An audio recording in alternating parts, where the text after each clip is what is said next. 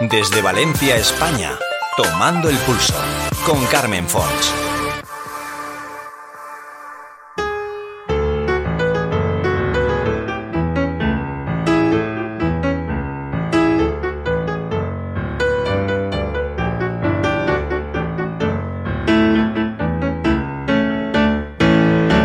Que el mundo fue y será una porquería, ya lo sé. En el 506. Hola, señores, ¿qué tal todo?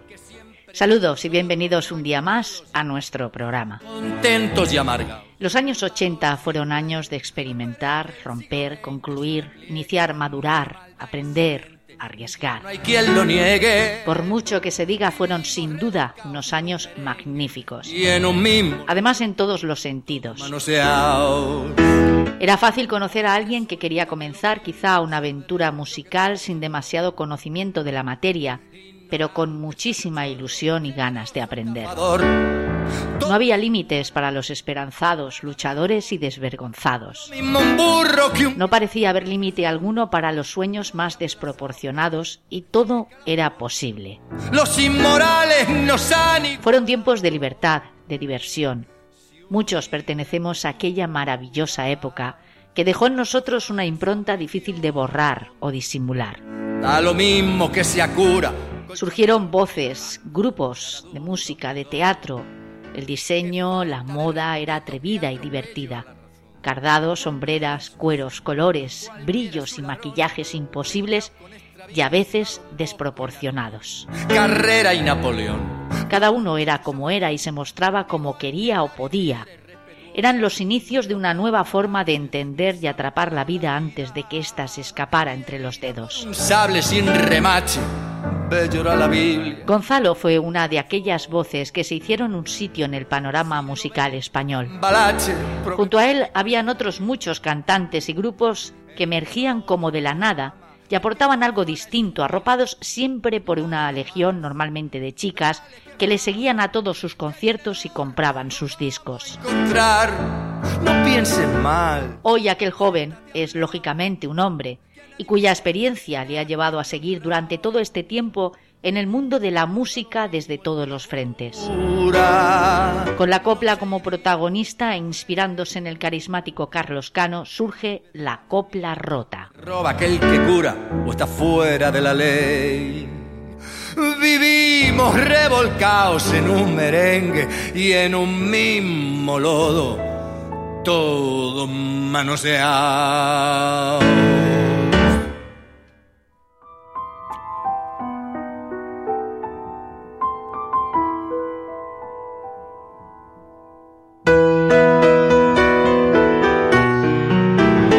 Al igual que la música, la literatura forma parte de las vivencias de muchos de nosotros. Un buen libro, un relato narrativo, una novela, nos transporta a mundos y personajes increíbles creados por la mente y la imaginación de su autor. La insigne Corín Tellado dejó muchos y excelentes ejemplos de esto mismo en un prolífico legado que negro sobre blanco nos contaban las experiencias y los amoríos de personajes de ficción que resolvían como podían los envites despiadados del amor. Estamos en paz. Tania Sexton es hoy una escritora de éxito dentro del género de la novela erótica y romántica.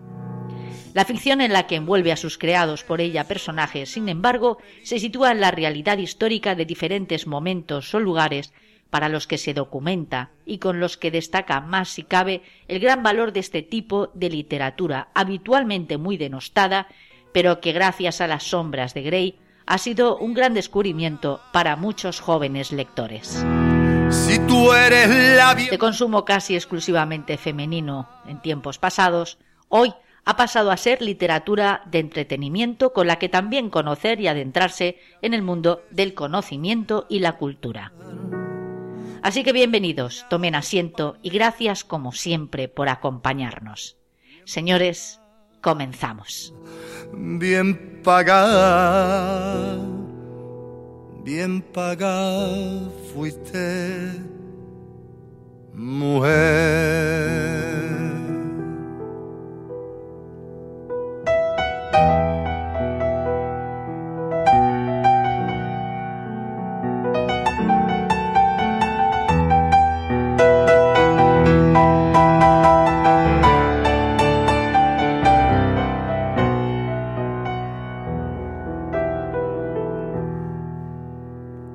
Te engaño. Si yo les hablo de Gonzalo, estoy segura de que más de una, y más de uno, faltaría más, se acuerda, le viene, le rememora en su mente la imagen de aquel joven. Entonces éramos todos muy jóvenes, rubio, que cantaba como Los Ángeles y que además nos representó posteriormente en el Festival de la OTI, por ejemplo. Gonzalo, hola, bienvenido a Tomando el Pulso. ¿Qué tal? ¿Cómo estás? Entre estas paredes dejo sepultar pena y alegría que te di me diste y esas joyas que ahora pa' otro lucirás. ¿Qué tal? ¿Cómo estás, Carmen? Pues muy bien, muy bien, muy contento de poder estar aquí con vosotros, en tomando el pulso y, o tomando un café, lo que haga falta. O las dos cosas al mismo tiempo. ¿Qué te parece si hacemos esto? Pues venga, vamos a ello. Una buena combinación para empezar una buena jornada. Oye, como un hombre como tú, un hombre que, eh, no sé, ha tenido un recorrido profesional tan especial, tan particular, además dentro de una época que yo creo coincidirás conmigo, ha sido determinante para muchos de nosotros que hemos tenido la suerte de nacer en ese periodo de tiempo con esos aires, ¿verdad?, de libertad y de renovación en todo.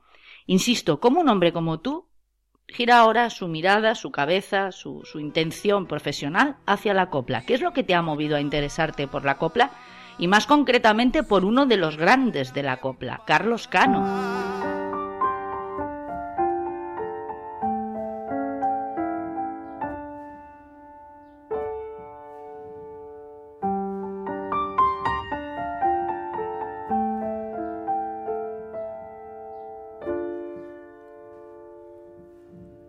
Convento de las esclavas de Santa Rita.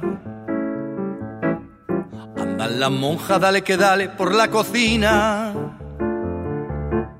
Con las sartenes y las perolas en los fogones y las tinajas llenas de torta de chicharrones. El torno rueda que rueda, rueda, Ave María. Y la tornera pues sin pecado fue concebida ¿Qué quiere niño? Tiene usted dulce de calabaza. Recién salió, da gloria verlo como la escarcha. A freír ya los pestiños, hermanas que en Navidad vamos a cantarle al niño con cariño y humildad. A la cena de las monjas que te dan gloria bendita pastelillo de toronjas y dulce de leche frita. Se dice que fue la Virgen que en sueños apareció a la Madre Superiora y esta receta le dio. Medio kilo azúcar blanca, agüita del avellano y al perón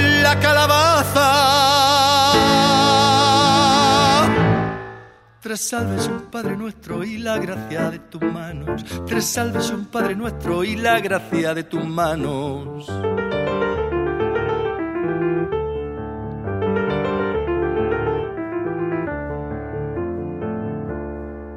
En el convento de las esclavas Jesús, qué pena. Hay una monja con bulanicos en la cabeza que por ser mala la Virgen pura como castigo le ha revirado donde la almiba sus pastelillos. Los niños juegan en Plaza Nueva la rueda rueda, igual que rueda la cabecita de la tornera, que por un dulce de calabaza dice la copla, que por un dulce de calabaza se volvió loca que era la hermana tornera, espía de Satanás, y fue a robar la receta del dulce de Navidad. A la cena de las monjas que te dan gloria bendita, pastelillos de toronja y de leche frita. Se dice que fue la Virgen que en sueños apareció a la Madre Superiora y esta receta le dio. Medio kilo azúcar blanca, agüita del avellano y al perol la calabaza Tres salves y un Padre nuestro y la gracia de tus manos. Tres salves y un Padre nuestro y la gracia de tus manos. Tres salves y un Padre nuestro y la gracia de tus manos. Tres salves, un Padre nuestro y la gracia de tus manos.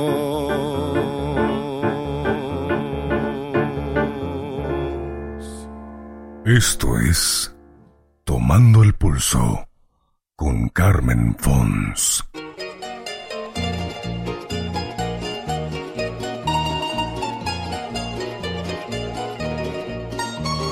Pues verás, Carmen, eh, hace cosa de casi dos años me desperté cantando María la Portuguesa, que es una canción que siempre me ha gustado mucho. Y la figura de Carlos Cano, la verdad es que siempre me ha gustado mucho. Y, bueno, pues me desperté cantando María la Portuguesa a las 4 de la mañana me pareció una cosa tan insólita que me llamó la atención y me puse a mirar en internet el trabajo de, Carlos Cano, las canciones que cantaba, y vi que había hecho una recopilación y un trabajo enorme en torno a la copla, no ya solamente sus canciones, que también me gustan mucho, ¿no? como Mi General o La Cena de las Monjas, sino canciones como de repente La, la Bien Pagada,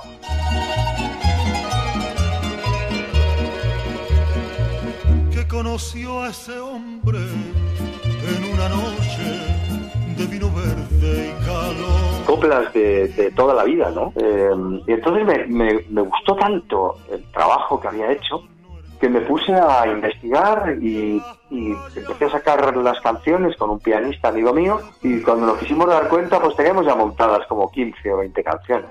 Y el caso es que pues hemos hecho un espectáculo que se llama La Copla Rota en torno a la figura de Carlos Cano y, a la copla. Y bueno, pues hay, canciones también como que son tangos, eh, que, como Cambalache, canciones que él no cantaba, pero que también viene a cuento, ¿no? Cantarlas.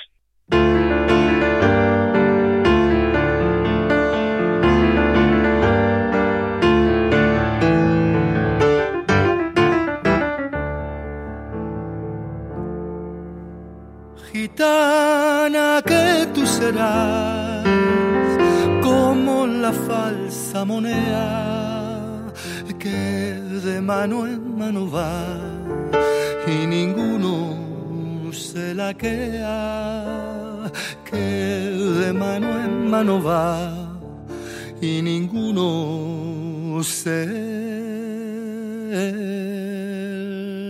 la queda.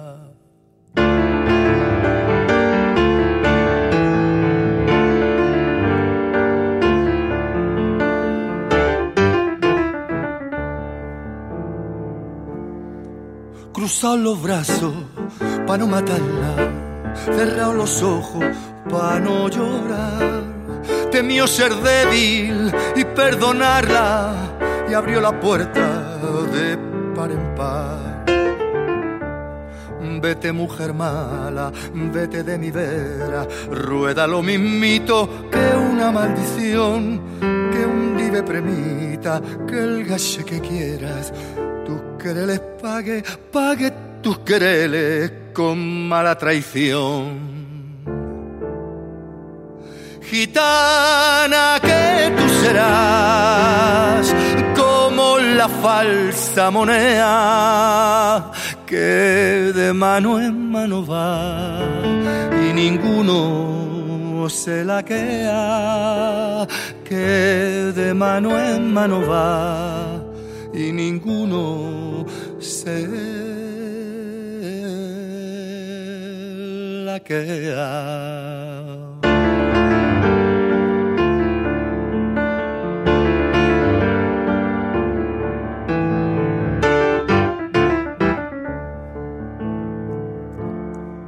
Beso lo negro, zarcillo fino, que allí dejara cuando se fue y aquellas trenzas de pelo andrino que en otro tiempo corto pa' él.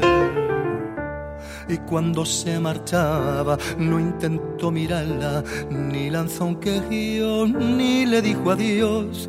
Entornó la puerta y para no llamarla, se clavó las uñas, se clavó las uñas en el corazón. Gitana que tú serás como la falsa moneda que de mano en mano va y ninguno se la queda que de mano en mano va y ninguno se y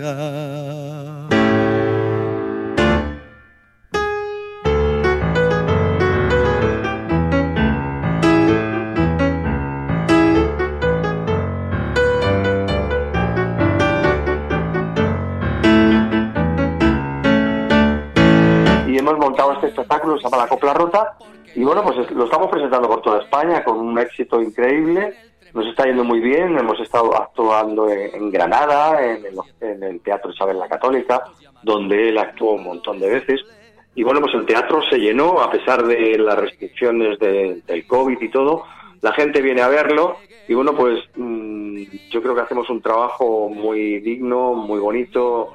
A mí me gusta mucho el teatro y combino la actuación, cantar con, la, la puesta en escena más, más, más teatral que, que, lo hacía Carlos Cano, porque Carlos era un gran intérprete, pero era muy sobrio, muy serio.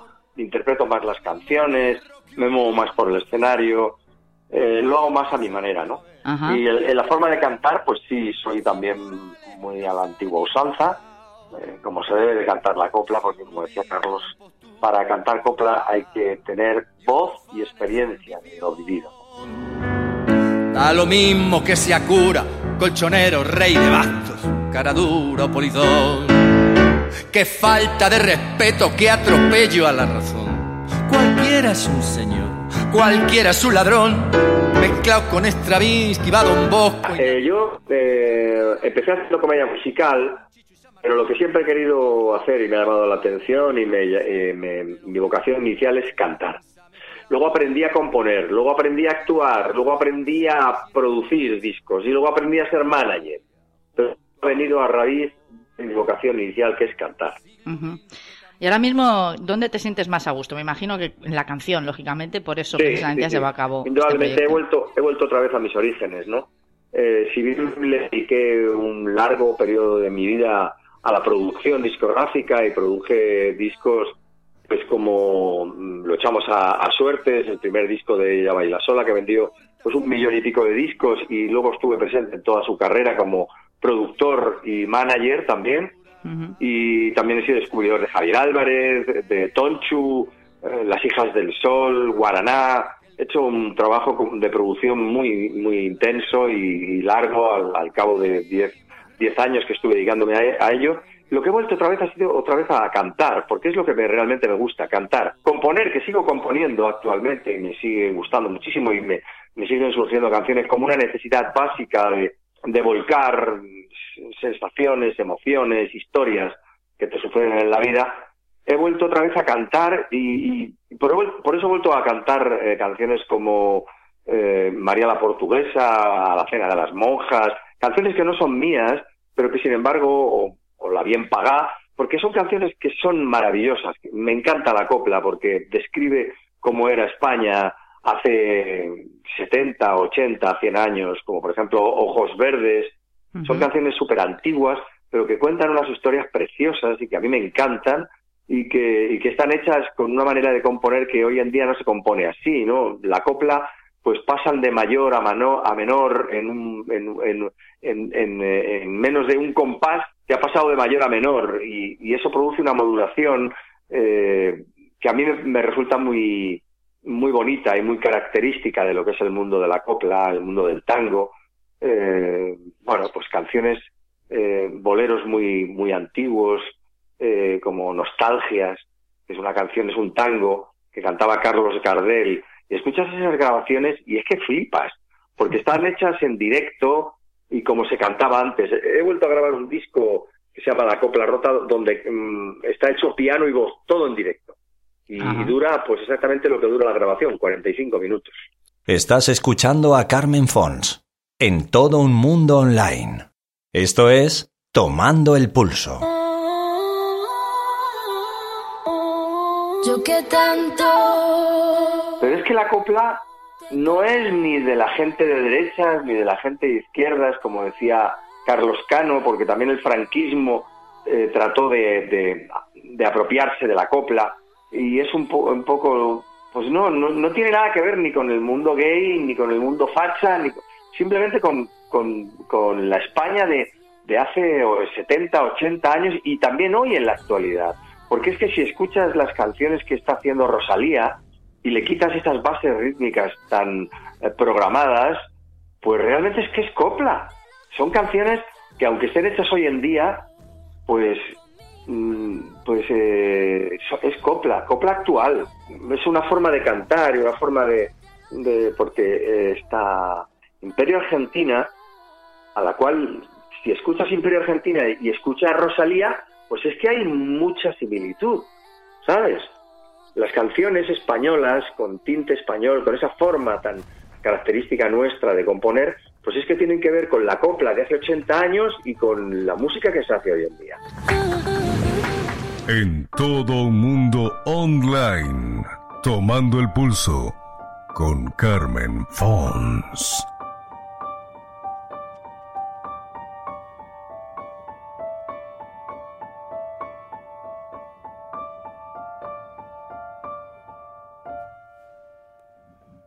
Si en el firmamento poder yo tuviera esta noche negra lo mismo que un pozo con un cuchillito de luna lunera cortaba los hierros de tu calabozo. Si yo fuera el rey de la luz del día, del viento y del mar, cadena de clavos yo me ceñiría por tu libertad.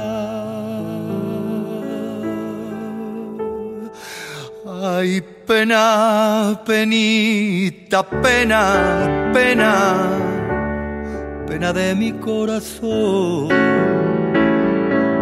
que me corre por las venas, pena, con la fuerza de un ciclón lo mismo que un nublado de tiniebla y pedernal.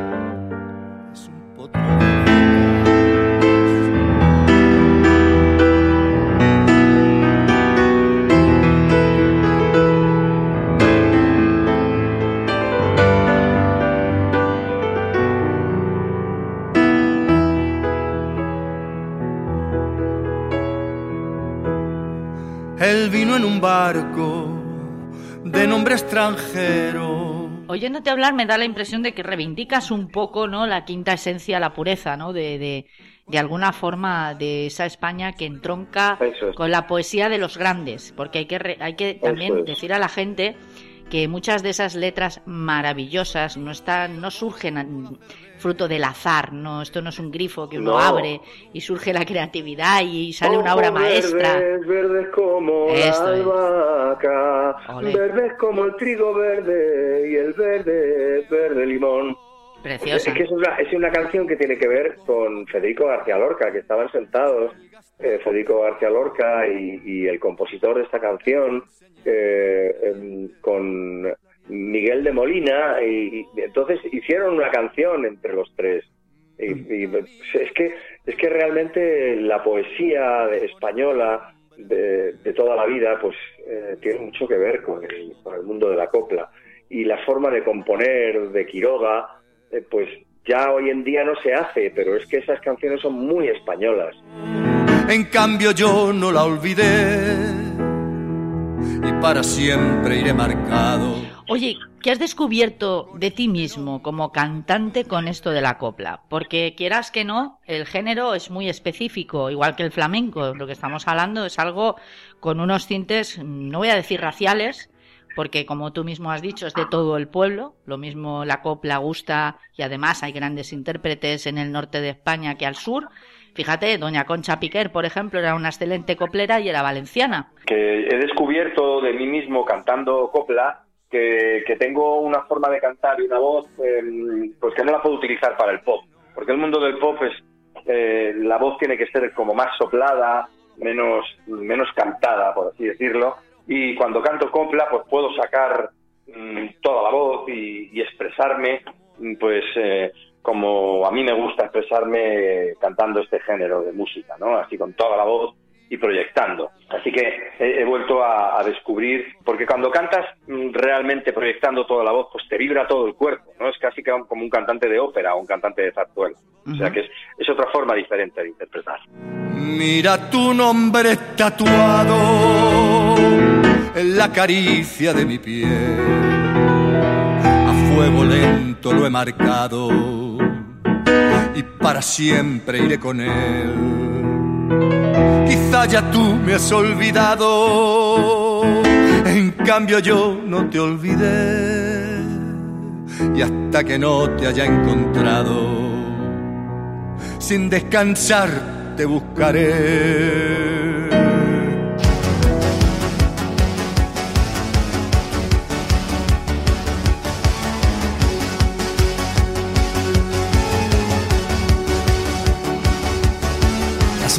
De José Antonio Muñoz, del Ideal, del periódico digital El, Ideal. Hablar de Gonzalo es hacerlo de uno de los artistas que han marcado la historia del pop español en las últimas décadas. Primero como cantante, con canciones como Quién piensa en ti, quien no la recuerda por otra parte, ¿eh?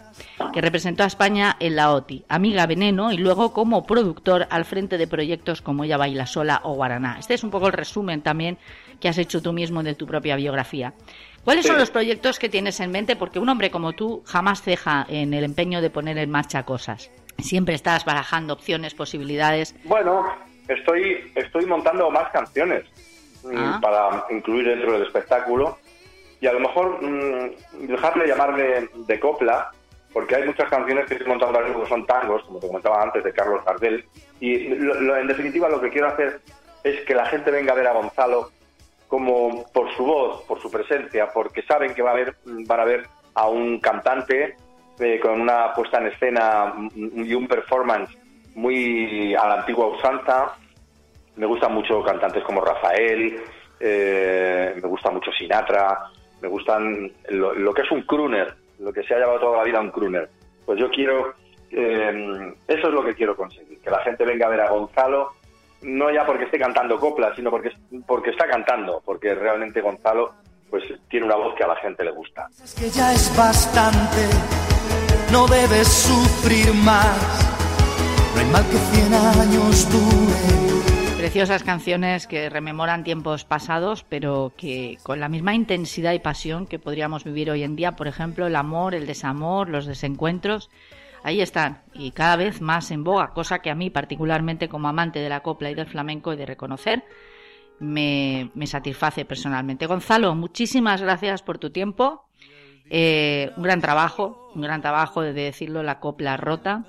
Y te auguro muchísimos éxitos, no es necesario que te des suerte porque la suerte va contigo.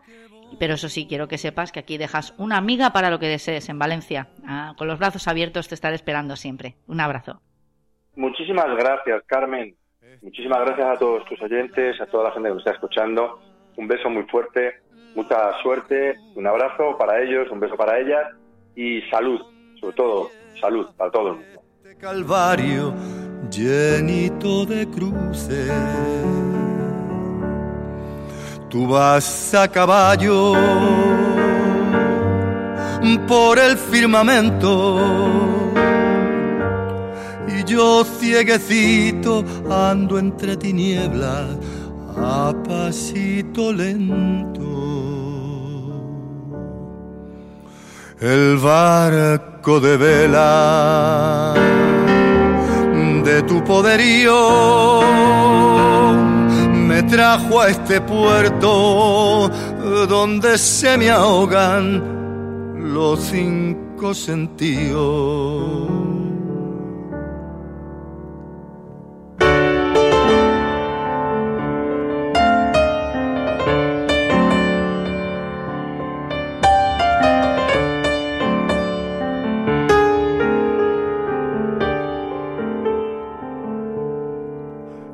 El día que nací yo, ¿qué planeta reinaría? Por donde quiera que voy, qué mala estrella me guía. Estrella de plata, la que más reluce ¿A dónde me llevas por este calvario llenito de cruces? Tú vas a caballo, rey de los luceros, y yo cieguecito ando entre tinieblas a pasito lento el barco de vela de tu poderío. Me trajo a este puerto donde se me ahogan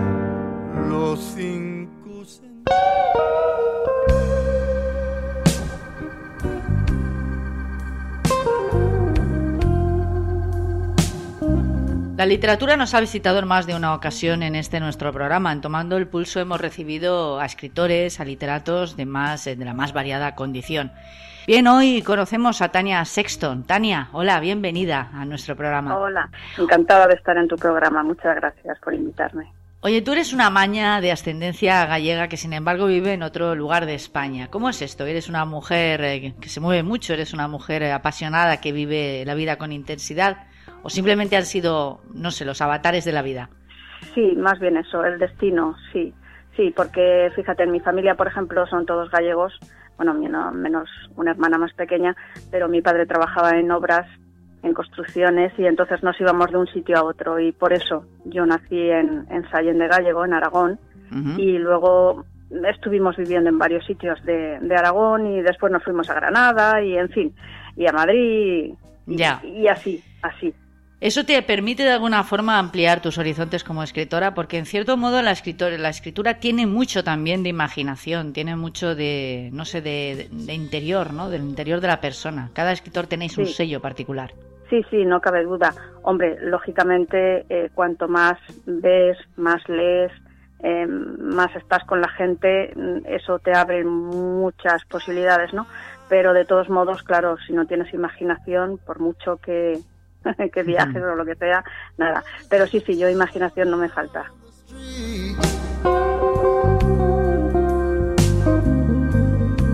Algunos de tus títulos, solo con el nombre, con, con, lo que es el título en sí mismo, ya nos denotan claramente ¿no? cuál va a ser un poco el recorrido de esa obra. Calla, Nenita Calla, El Águila Negra. El Águila Negra, además, creo que tiene también algo de histórico, algo de investigación histórica por tu parte. Hay, un, hay una combinación ¿no? de ambos elementos. Sí, sí, hay, hay, varios, hay varios libros. Mm, bueno, la novela histórica, que son la mayoría de lo que tengo escrito es histórica, en el momento en que, en que te metes en una novela histórica, mm, no te queda más remedio que documentarte eh, al máximo. A mí personalmente me gusta mucho la historia, me gusta mucho la documentación y disfruto de cada detalle. Lo mismo a ver, para colocar a los protagonistas de, un libro, de una novela, en contexto, si estás en el siglo XIX o en el XVI o en el XVII, te tienes que documentar. Y sí, el águila tiene mucha documentación, igual que el Camino del Pecado también, que está basado en cuando acaba la Segunda Guerra Mundial, en el, en el holocausto nazi, y lógicamente no queda otro remedio, hay que documentarse, si no, mm, mm, es que es imposible crear una historia si no tienes todo eso bien cubierto, desde y además desde los detalles más insignificantes que puedan parecer, como lo que es eh, arquitectura o diseño de muebles o el vestuario que se llevaba en esa época o lo que había inventado o no había inventado. En fin, todo, todo forma parte de, la escritura de una novela histórica. Sin embargo, como he dicho, no sé si querrás corregirme, pero creo que hay mucho también de, sentimiento profundo, ¿no? De encuentro y desencuentro entre los amores, los corazones. Claro, ten en cuenta que son novelas románticas. Claro. Las mías mm, las mías son también con, contenido erótico, entonces no, no soy la clásica escritora a lo mejor que pueda decir que escribe novela rosa o blanca o como le quieran llamar hoy en día, ¿no? Yo mm, describo tanto lo erótico como cualquier otra circunstancia de lo que ocurre en la, en la novela. Entonces, ahí se juntan los dos ámbitos, ¿no? La, el romanticismo y, lo erótico y, por supuesto, el contexto histórico en el que está narrada la historia.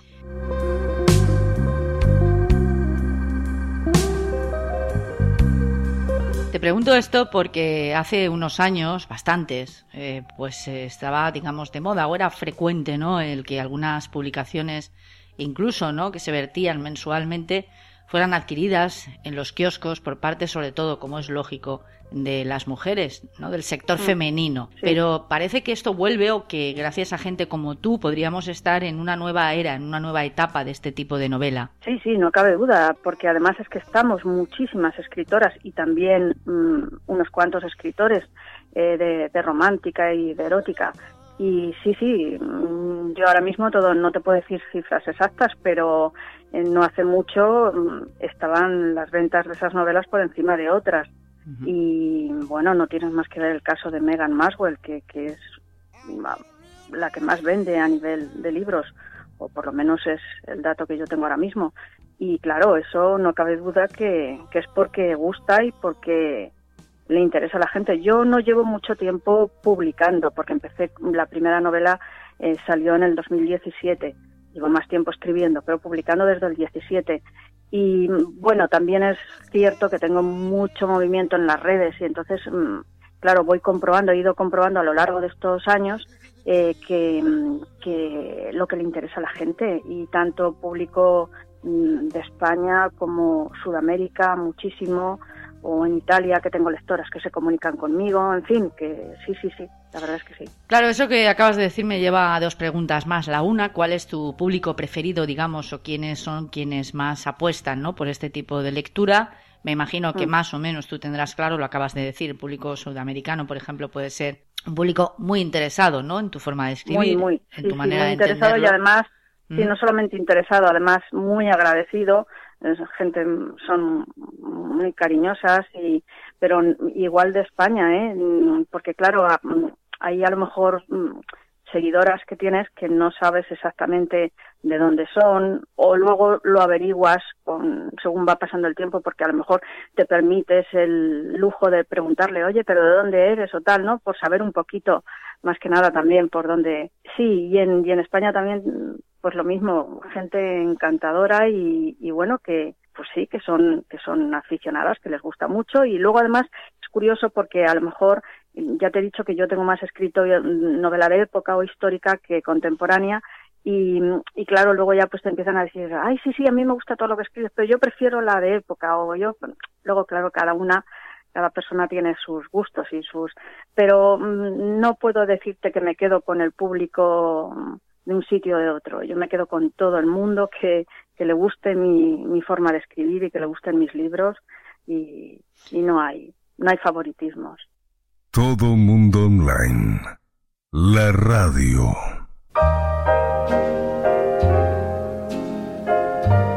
La, otra pregunta, Tania, es, tú misma has dicho que eres una escritora, digamos, novel, ¿no? Que no llevas mucho tiempo escribiendo como profesional o como no, que se te hayan editado los libros. Sí, yo, yo empecé a escribir en los años 80 y durante los años 90 escribí tres novelas o tres novelas y media porque yo era de las que escribía a mano primero y luego lo pasaba a máquina de escribir. Entonces, en los años 90 ya había ordenador en mi casa eh, que lo utilizaba mi hijo y pero yo no, yo, yo, yo soy muy, muy, muy terca, muy cabezona como buena aragonesa. Y, y, fíjate que sin, sin haberlo probado yo, máquina de escribir, máquina de escribir.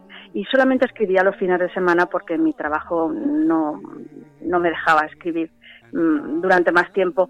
Y, y, a finales de los 90, en el 99, tenía como hilos de cristal a medio escribir, a mano además, lo dejé porque se me estropeó la máquina y dije, bueno, se acabó. Mm, si me falta tiempo para todos y, ah, lo dejo. Y hace 10 años, 11, en el 2010, con la crisis y demás, dije, pues mira, ahora me voy a comprar un ordenador y me voy a reescribir lo que tengo escrito y a escribir otras y así fue como lo hice y mm, según fue pasando el tiempo pues fue mirando editoriales y, empezando a mandar cosillas y, hasta ahora. Pero sí empecé hace mucho lo que pasa que por eso te he dicho que a publicar mm, empecé en el 17 y, por eso en, en, digamos tan pocos años tengo va a salir ahora la novela 11 día 18 de este mes. Sí de adolescente cuando ya empiezo a leer novela de adultos porque fíjate yo la primera novela de adultos que leí fue El exorcista con 14 años y que a raíz de ahí me aficioné mucho a la novela de terror y demás. Eh, Stephen King, por ejemplo, es uno de mis autores favoritos y a raíz de ahí ya vino uh, de todo, de todo. De hecho, a la hora de leer me considero, bueno, me gusta casi todo. A lo mejor la fantasía es lo que menos me conecto con ello, pero todo lo demás sí. Pero no, no, no he sido, mm, como oigo a muchas compañeras, colegas que ya con 10 años o con escribían. No, no, no, no, no, no entro dentro de ese, ese perfil, ¿no? ¿Por qué crees tú que este tipo de literatura atrae más a las mujeres que a los hombres?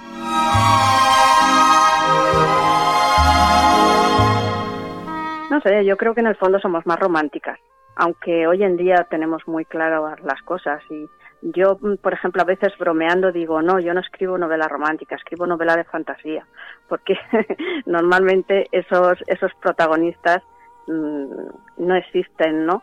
Y, bueno, y porque también cuando escribes una novela de este corte, pues finaliza en, en, el punto que tú quieres, ¿no? En, en, una edad todavía bonita, de juventud, en un amor pletórico y, ¿no? Como lo que dice el cuento, fueron felices y comieron perdices.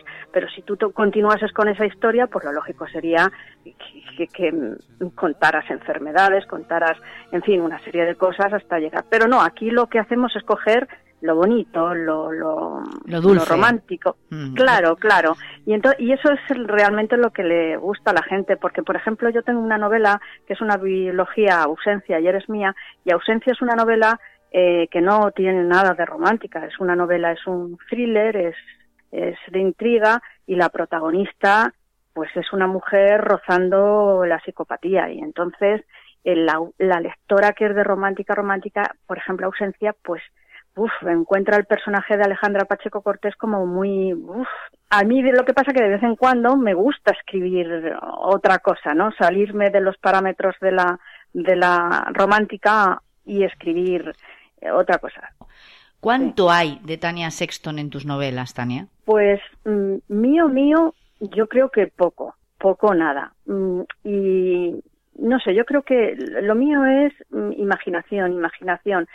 Sí puede ser que a lo mejor a la hora de, de, escribir un personaje, sobre todo secundarios, pues a lo mejor puedan poner cosillas o copiar cosillas eh, que oigo o he visto en, en, otras personas que conozco o que he escuchado. Pero no, no, yo una vez que, que a ver, antes de empezar la historia yo ya tengo pensado lo que quiero, lo que más o menos por dónde voy a ir. Al principio soy, digamos, de, bueno, de llevarlo todo organizado, pero luego una vez que me meto de lleno en ello, pues a lo mejor me puedo ir por un lado o por otro, pero es la imaginación libre. Mm, sobre mí no, no, porque no. ¿Te dejas llevar un poco por el, por el, bueno, en este caso el teclado? ¿Te dejas llevar por él? Sí. Sí. Vas construyendo los personajes, el desarrollo, el contenido de la novela conforme se va, se va desarrollando en sí misma la novela, sí, porque sobre todo al escribir histórica, una vez que ya te pones en el, en el, eh, en, como hemos dicho, en todos estos personajes y en el ambiente en cuestión, la ciudad, eh, la historia, el antes y el después de lo que va a venir, que tú, claro, tienes eh, la ventaja de que ya lo conoces, pues entonces es que entras en un mundo mm, aparte, no, no tiene nada que ver con la realidad aunque luego trates temas que son vigentes hoy en día, porque mira, a mí me ha pasado, por ejemplo, con comentarios a lo mejor que me han puesto en las redes, que si a lo mejor mis personajes que si eran machistas y demás, como yo he dicho, pero vamos a ver, si hoy en día hay machismo, ¿cómo no lo iba a haber en el siglo XIX o en el XVIII, en el XVII? Si hoy en día hay malos tratos, ¿cómo no los iba a haber entonces? Si entonces la mujer estaba prácticamente anulada en muchísimas cosas y no podía votar, no podía, en fin, entonces la mujer en, en una historia de este tipo, pues es ya lo que tú quieras darle y bueno, la suerte que quieras que corra, ¿no? Hasta que llega a ese punto final donde corta. Pero en realidad reflejas en todas, yo por lo menos en las mías, en todas esas historias, las penalidades y las y los abusos y bueno, todo ese esa problemática que ha existido y que todavía hoy, por desgracia, sigue estando.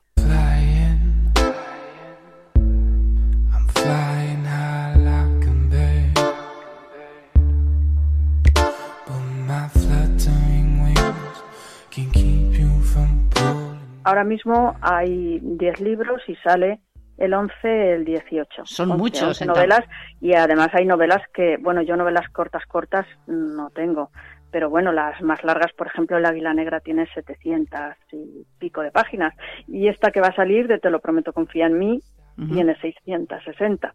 Son muchas, digo, en poco tiempo, ¿no, Tania? Muchas, muchas. Lo que pasa que ahora eh, voy más lenta a la hora de escribir porque eh, según han ido saliendo más libros y me va conociendo más la gente y demás, pues tengo que actuar más, en actuar como queda.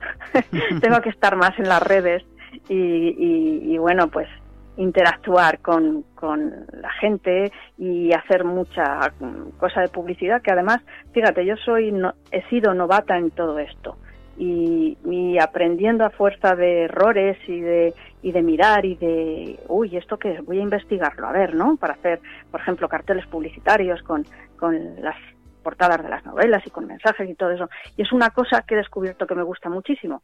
Y entonces, aunque le dedique cinco o seis horas al día a, las redes, como son Instagram, Facebook y demás, eh, y aunque acabe cansada, porque acabas, acabas cansada, me gusta, me gusta. Y entonces, bueno, pues mm, pero claro, no le puedes, no me puedo dedicar a, escribir todo lo que quisiera. Es decir, venga, voy a escribir tres, cuatro horas todos los días.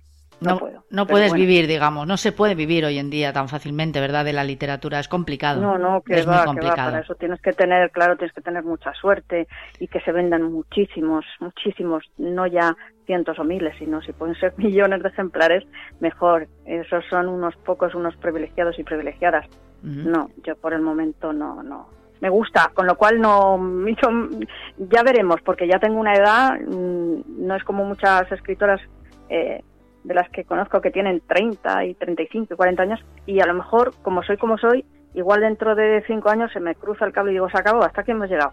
Hoy por el momento no. por el momento todavía sigo teniendo la ganita y me gusta ver mis libros impresos y, y me gusta que las editoriales eh, confíen en mí y esas cosas. Luego ya veremos, el futuro ya se verá. ¿Te has preguntado alguna vez, Tania, cuántas veces te habrán negado? Cuando uno pregunta, ¿verdad? Todo el mundo ve la dos, pero sin embargo, ahí están programas de otros canales de televisión bastante menos edificantes por otro lado, y es una opinión personal, y cada uno es muy libre de ver lo que quiera, que arrasan ¿no? con, con, la programación y por tanto con la audiencia. Reconocer que a uno le gustan las novelas románticas al uso eh, aunque están inspiradas ¿no? en hechos históricos o en momentos históricos, que también tienen esa pátina ¿no? también de, de, información y formación, aún con eso y con todo, no deja de ser una novela romántica. ¿Cuántas veces habrán negado que les gustan tus novelas a muchas y muchos y muchos, y lo digo en masculino y en plural, de tus lectores? Sí, sí, sí, sí, es que entra dentro de lo probable. Yo siempre digo que estoy muy orgullosa de escribir romántica y me gusta y se acabó. Que luego hay de todo, como en botica, por supuesto, y que hay gente, a mí me ha pasado a lo largo de los años, en, mi trabajo, por ejemplo, como lectora ya te hablo, eh, pues yo en mi trabajo tenía clientas que, que, les gustaba leer y que, bueno, pues que compartíamos, ¿no? Ese, ese gusto por la lectura. Y entonces, eh, a lo mejor había, había gente que me decía, ah, no, no, no, yo no leo romántica. Pues yo sí, yo sí. Igual que leo a Stephen King, me puedo leer a Daniel Steele o a, mi escritora favorita de romántica que ya murió, Catel Goodwin, o, a Ken Follett, es que me da lo mismo, y que sea eh, eh, bestseller o que no. Yo hace ya años que conocí, por ejemplo, empecé a leer a Charles Bukowski y que es un se ve mucho muchas frases de él en las redes y demás y, es una forma de, ver cómo escribe la gente y demás pero eso no quita para que siga diciendo que me gusta la romántica, me gusta leerla y me gusta escribirla. Y, y sí me gustaría que la gente sea, pues bueno, si no te gusta, no te gusta, por supuesto, no vas a, a, decir blanco lo que es negro, no, pero tampoco hay que denostar, tampoco hay que, ¿no?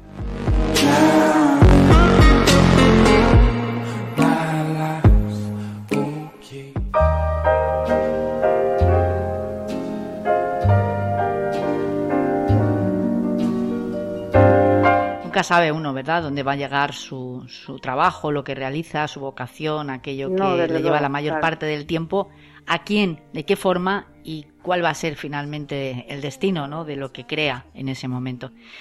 Te preguntaba qué, estás, qué estamos, en qué estamos trabajando ahora, Tania. ¿Hay algún proyecto nuevo que esté, pues no pues sé, mira, hemos terminado de, de, corregir las galeradas, que ya te digo que esta novela sale con la con la editorial Lantia de la colección Mil Amores, la que va a salir el día 18, te lo prometo, confía en mí, y, sale también con la colaboración de Mediaset. Y yo ahora terminé hace poco de escribir una que es de intriga, que todavía la tengo en el cajón, ahí está, para luego darle otro, otro vistazo. Y estoy con otra que dejé a medio para escribir la que ya tengo terminada, la que dejo en el cajón, que tenía ciento y pico páginas y ahora la he retomado, que es también histórica, pero bueno, es comienza con la crisis de 1929 en Nueva York, con el crack, famoso crack de Wall Street, y a partir de ahí comienza una historia que también toca cosas muy delicadas y, en, en esa época y ahora, el tema de racismo y en fin, otra serie de cosas. Así que con eso estoy.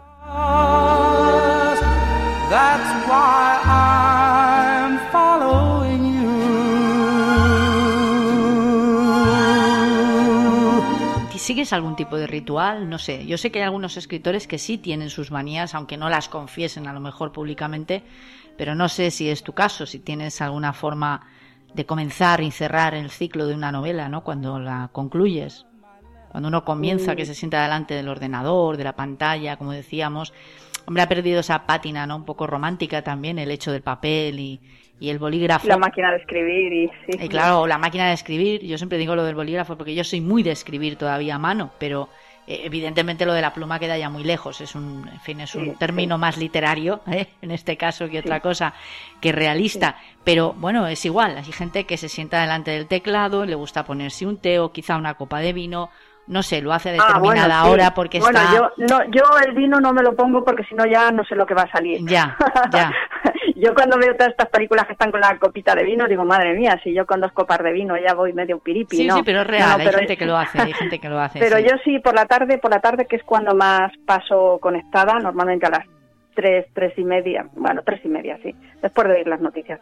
Me suelo ya ponerme con el ordenador, sí me gusta prepararme mi té, té verde, que soy forofa del té más, más que del café y, a lo largo de toda la tarde pues eso con el té. Pero no tengo más oye cuando la concluyes cuando has terminado la novela porque bueno detrás de eso harán muchos borradores eh, muchos momentos en los que aunque haya un fluir constante en tu forma de crear pero habrá algún parón que otro. Es decir, llegará un momento en que hay un muro delante y no sabes cómo desbloquearlo, porque eso es así. Eso nos pasa a todos los que, entre comillas, y salvando las distancias, humildemente lo digo, pues tenemos a veces, ¿no? Que escribir, pues para crear determinadas historias, en fin.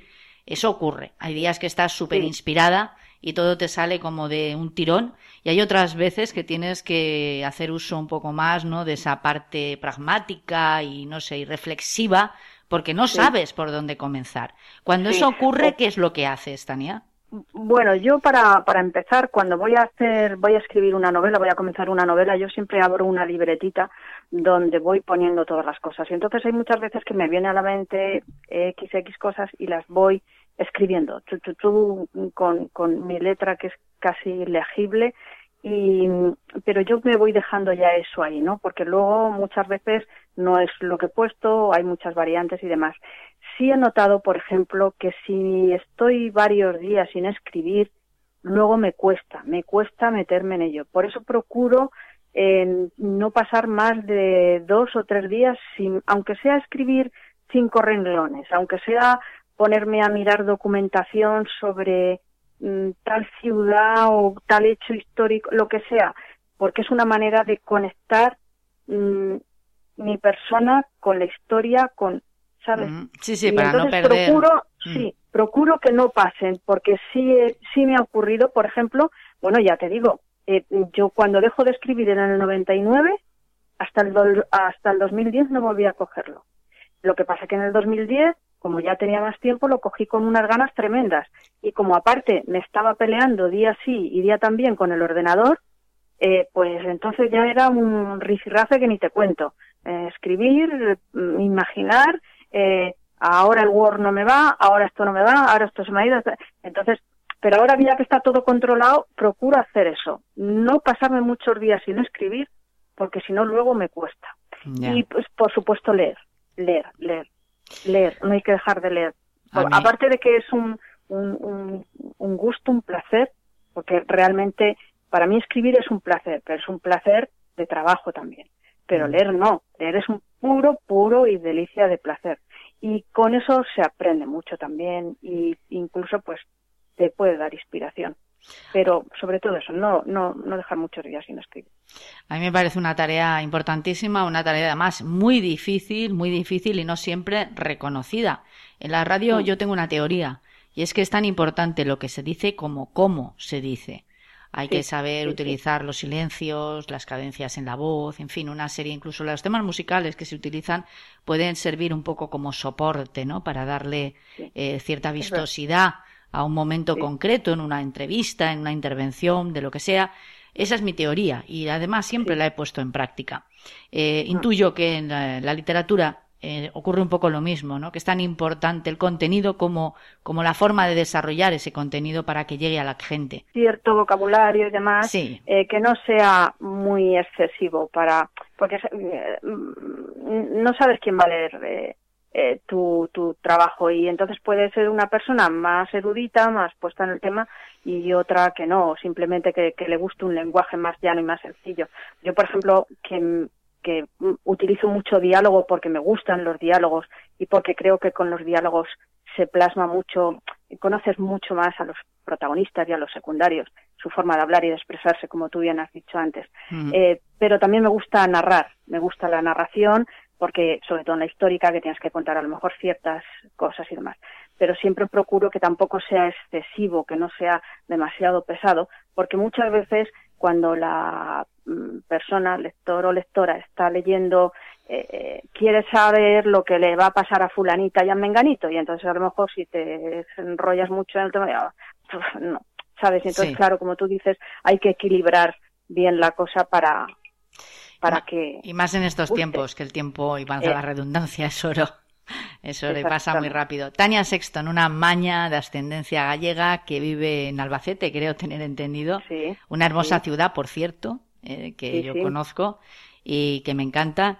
Y una autora de libros mucho más que románticos. Una escritora de pro que, aunque, bueno, no lleva oficialmente, ¿no? Mucho tiempo escribiendo, sí lo ha hecho eh, oficiosamente durante, durante prácticamente toda su vida y una amante por lo que observo sobre todo de la buena conversación, cosa que también comparto contigo. Tania, quisieras dar las redes sociales por si alguien está interesado en conocerte, una invitación quizá para que se asomen un poco ¿no? a ese balcón de la escritura. Sí, estoy en, en Facebook y en Instagram como Tania Sexton Escritora, así que ahí me pueden encontrar y pueden ver las cosas que publico y demás. Y los enlaces de los libros y tal, que bueno, están en, en todas las plataformas, Amazon y demás.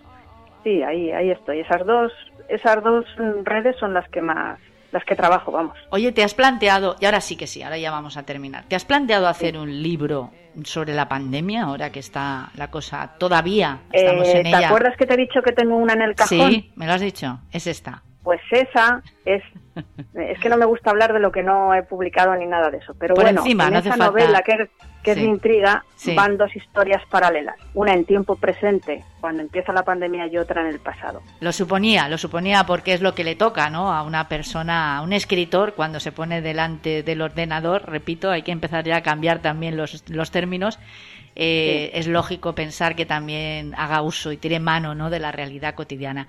Pues muchísimas gracias, repito, Tania Sexton, esta será siempre tu casa, un abrazo y, en fin, te seguiré como siempre en las redes sociales.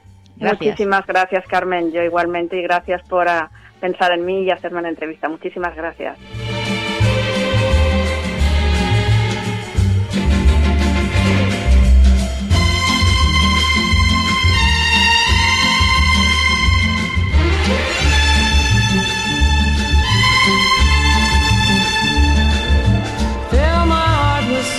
Así hemos llegado al final.